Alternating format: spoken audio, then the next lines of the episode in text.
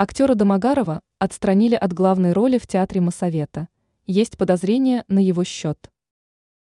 Недавно стало известно, что руководство театра Моссовета отстранило актера Александра Домогарова от главной роли в спектакле «Тартюф» или «Обманщик».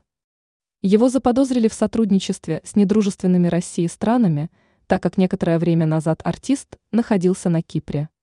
Как сообщает газета, РУ со ссылкой на московский комсомолец. Документ об освобождении народного артиста России подписали художественный руководитель театра Евгений Марчели и директор Алексей Черепнев. По имеющейся у СМИ информации, Домогаров отсутствовал на репетиции Тартюфа 29 сентября. В тот момент актер находился на премьере спектакля «Маскарад» со своим участием в Театре Советской Армии.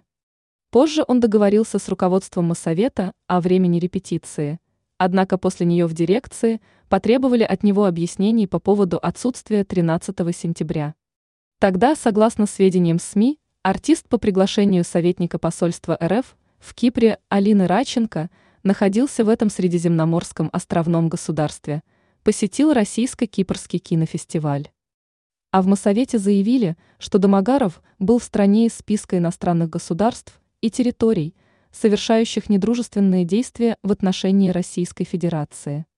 К слову, издание МК располагает данными, согласно которым приказ о распределении ролей в Тартюфе был подписан за два дня до того, как актер уехал на Кипр.